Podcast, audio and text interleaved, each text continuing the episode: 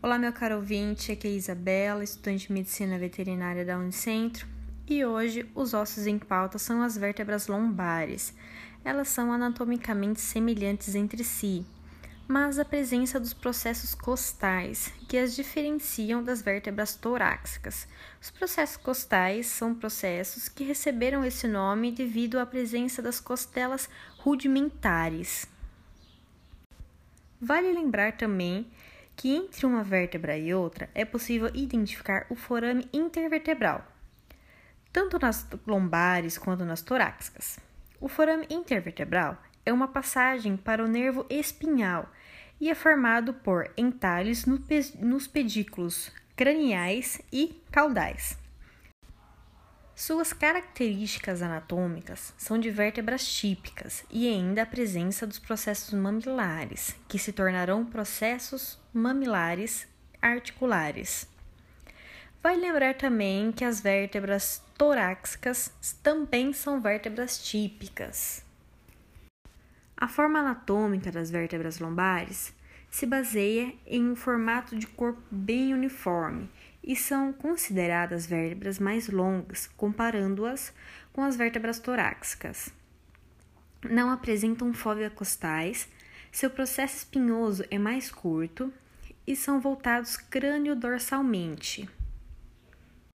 O processo transverso é longo, achatado e sua projeção lateral é maior. A inclinação desse processo é no sentido crânio-ventral e não é bifurcado. Vale observar que a L1 possui processo transverso mais curto e a L5 e a L6 que possuem a maior projeção desse processo.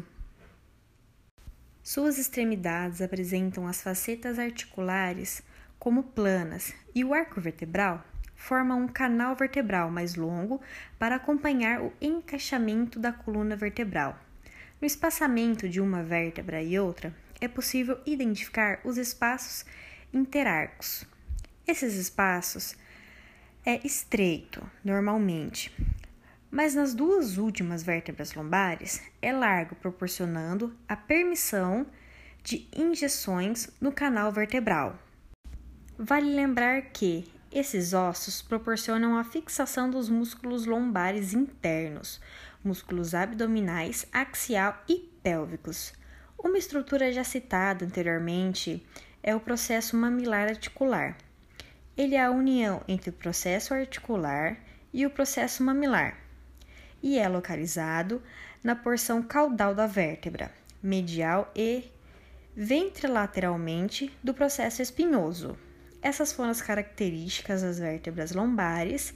Caso tenha algum adendo ou alguma crítica, fiquem à vontade, me chamem nas redes sociais e um beijo, uma ótima semana!